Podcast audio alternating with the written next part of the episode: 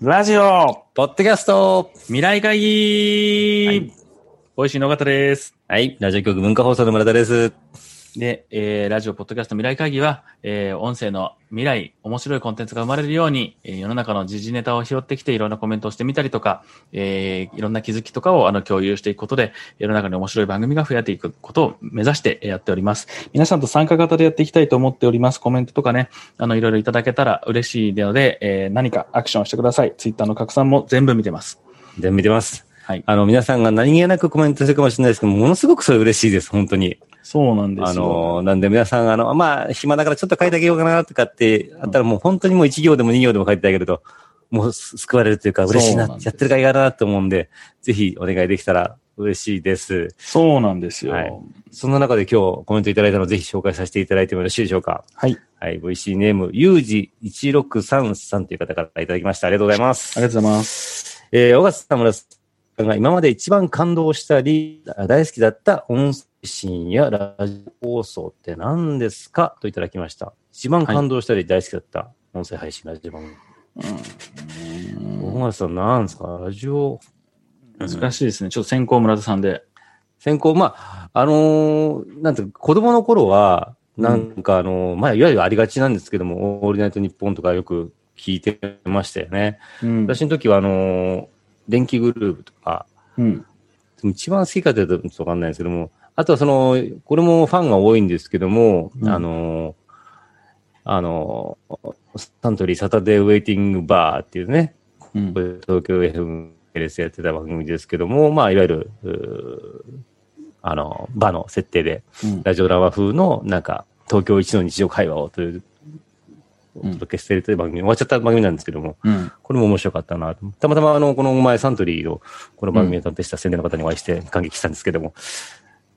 とかですね。あとですね、これも、これは最近っていうか最近でもないんですけども、あの、JWAVE でやってたんですけども、あの、ずっと10年ぐらい前、もうちょっと前かな。うん。はい。タイムフォーブランチっていう番組があって、これ結構こう好きだったんですけども、うん。あのー毎週ですね、あの、街をテーマに、うん。まあちあのー週刊賃貸が、あの、提供だったのもあって、街をピックアップして、その街をお散歩しながら、みたいな、あの、お散歩しながら音声を紹介していくっていうので、僕はその、お散歩感が好きだったなっていうのがありまして、うん。実はまあこういう番組好きで作りたいなと思って、私もあの、えービビる大きのブラッドブラッドっていうお散歩番組を作ったこともあったんですけども、うん。あの毎週一つのテーマをさんあのピックアップして、うんえーレポーターが街に出て生放送でその街の魅力をお発見するっていうような、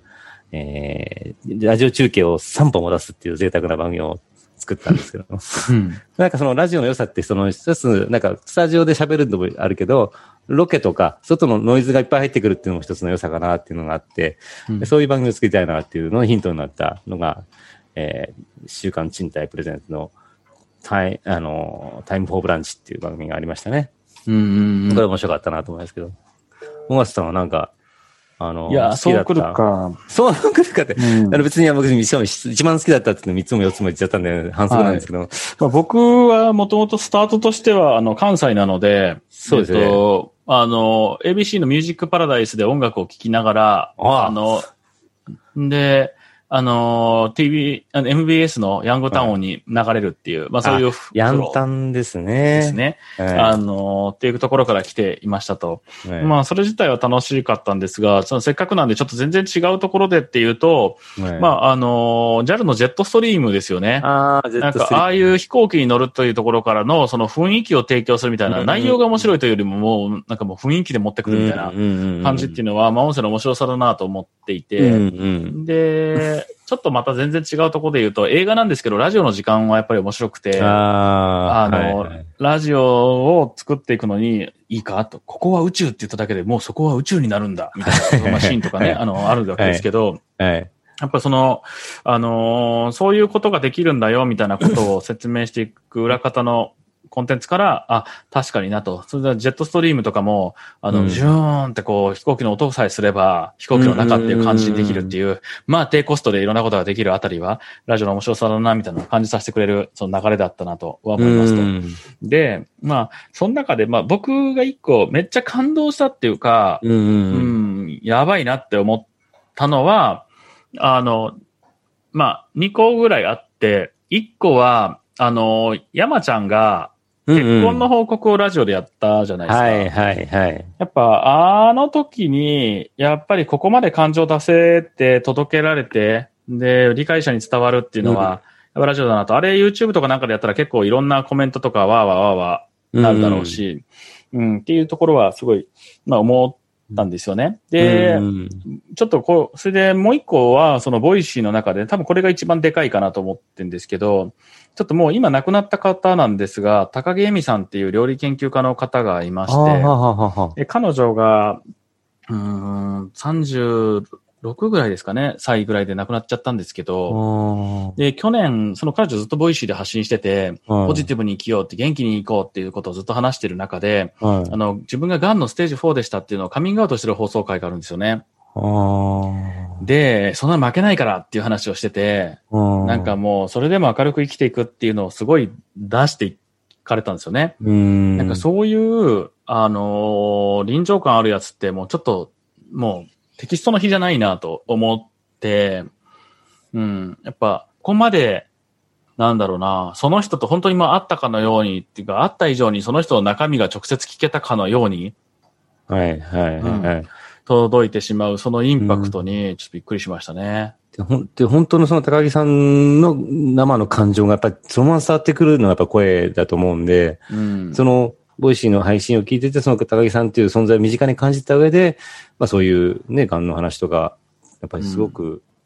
響きますよね。そうですね。うんそれで、結構、あの、もう最近では Voicy も5年もやってるので、うん Voicy を、えーやった後で亡くなる方がもう出てきてるんですね。何何人か。、で、その人の生きてる時の声が残っているので、うんその人の声を聞きたかった人が Voicy に帰ってくるんですよ。ああ、もう一回聞きたいなって時には、まあ、 Voicy に残ってるからってことですね。そうですね。あこれはすごいこと起こってるなと思ってて、ーなんか、、お墓参りに近いんですよね。うーん。うん。でもその人の生きてる時の声が聞けるっていうところで、うんうん。なんか、それは、すごく、うん、思い出に残っているというか、うんまあ、感動した一つになってますね。なんかあの、この、まあ、あの、感動した番組とか配信とかっていうのもあるんですけども、やっぱ残ってる声とか言葉ってやっぱ、いつまでも残ってる言葉ってありますよね。あの、うん聞いたのは一瞬なんだけど、なんかその言葉が非常に自分の中に残ってるとか、そのフレーズとか、口調とか、笑い声が残ってるとかっていうのは、やっぱ音声の力ってすごいありますよね、それはね。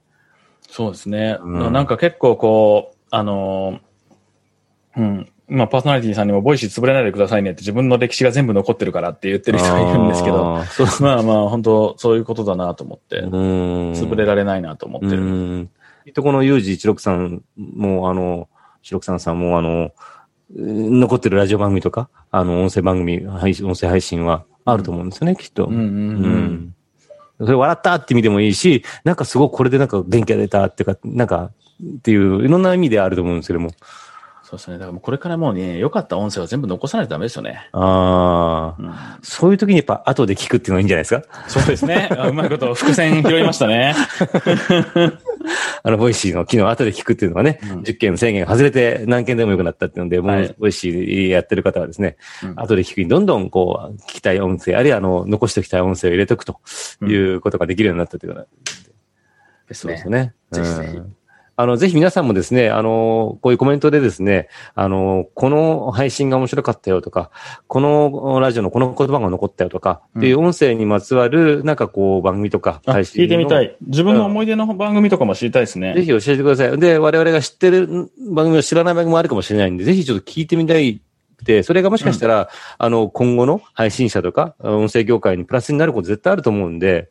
あの、ぜひ、あの、こういう UG163 さんみたいな感じで、あの、簡単で構わないんで、この番組面白いよとか、面白かったよとか、過去にこういうことがあったよみたいなのが残残していただけると嬉しいなと思います。はい。はいぜひ、あの、 Voicy だけじゃなくてもいいですからね、いろんな音声配信の番組で、えー教えてください。はい。はい。えー、お便り、コメントありがとうございました。ということで、はい今日もおしまいです。